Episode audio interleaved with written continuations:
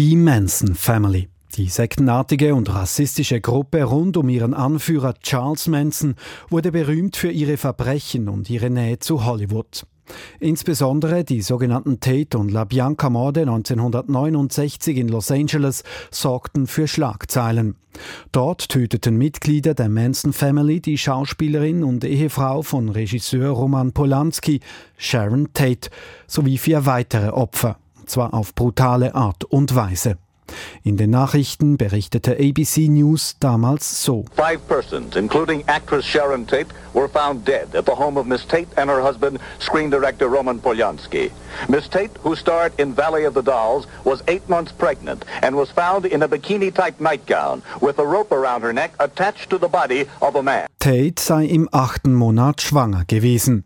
Ihre Leiche habe ein Seil um den Hals gehabt und sei an diejenige eines Mannes befestigt gewesen. In der darauf folgenden Nacht haben Mitglieder der Manson Family das Ehepaar LaBianca getötet. Eine Woche später wurden mehrere Mitglieder der Family verhaftet, darunter Charles Manson. Ihm wurde vorgeworfen, die Morde in Auftrag gegeben zu haben. Es kam zum Mordprozess gegen Manson und drei Anhängerinnen. Am 25. Januar 1971 hat die Jury ihr Urteil gegen die vier gefällt. Schuldig.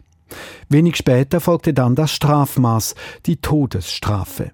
Diese wurde später in eine lebenslange Freiheitsstrafe umgewandelt, weil der Bundesstaat Kalifornien die Todesstrafe abgeschafft hatte. Charles Manson hat die Schuld stets von sich gewiesen. Er habe nie jemanden getötet, sagte er in seinem ersten Interview im Gefängnis 1981. Einige Jahre später bekräftigte er seine Unschuld in einem weiteren Interview.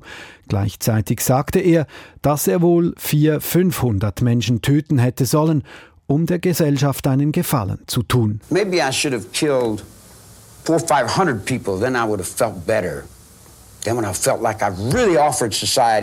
Anders als Manson haben seine ehemaligen Anhängerinnen die Taten später zugegeben.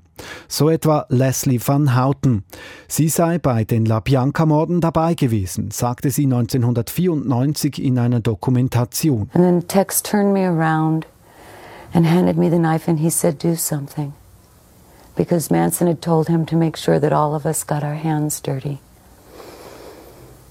And um, I stabbed Mrs. LaBianca in the lower back about 16 times. Charles Manson habe seinem Anhänger Tex gesagt, sie sollten sicherstellen, dass alle der losgeschickten Gruppe ihre Hände schmutzig machten. Darauf habe sie der Frau mehrmals in den Rücken gestochen. In derselben Doku bestätigte ein anderes Mitglied der Manson Family, Patricia Cranwinkle, dass die Tate und LaBianca-Morde auf Anweisung von Charles Manson geschehen seien. There wasn't one thing done that was even allowed to be done without his expressed permission. Ohne Mansons ausdrückliche Erlaubnis sei nichts geschehen. In einem Interview mit ABC News stritt Manson ab, Mordanweisungen gegeben zu haben. I never told anybody to do anything other than what they wanted to do. And if they wanted to do murder, that was okay that was with none you? of my business, woman. I'm a convict. I'm an outlaw.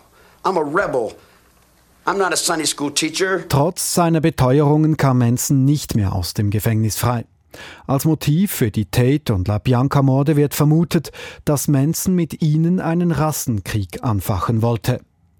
Neben diesen gehen weitere Morde nachweislich auf das Konto von Manson und seiner Family.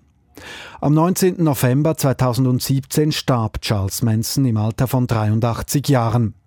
Seine Bekanntheit hält aber an. So gilt er in der Popkultur mittlerweile als düstere Ikone und seine Figur inspiriert immer wieder Bücher, Serien, Musicals oder Filme. Zum Beispiel sind die Tate-Morde ein Thema in Quentin Tarantinos Film Once Upon a Time in Hollywood.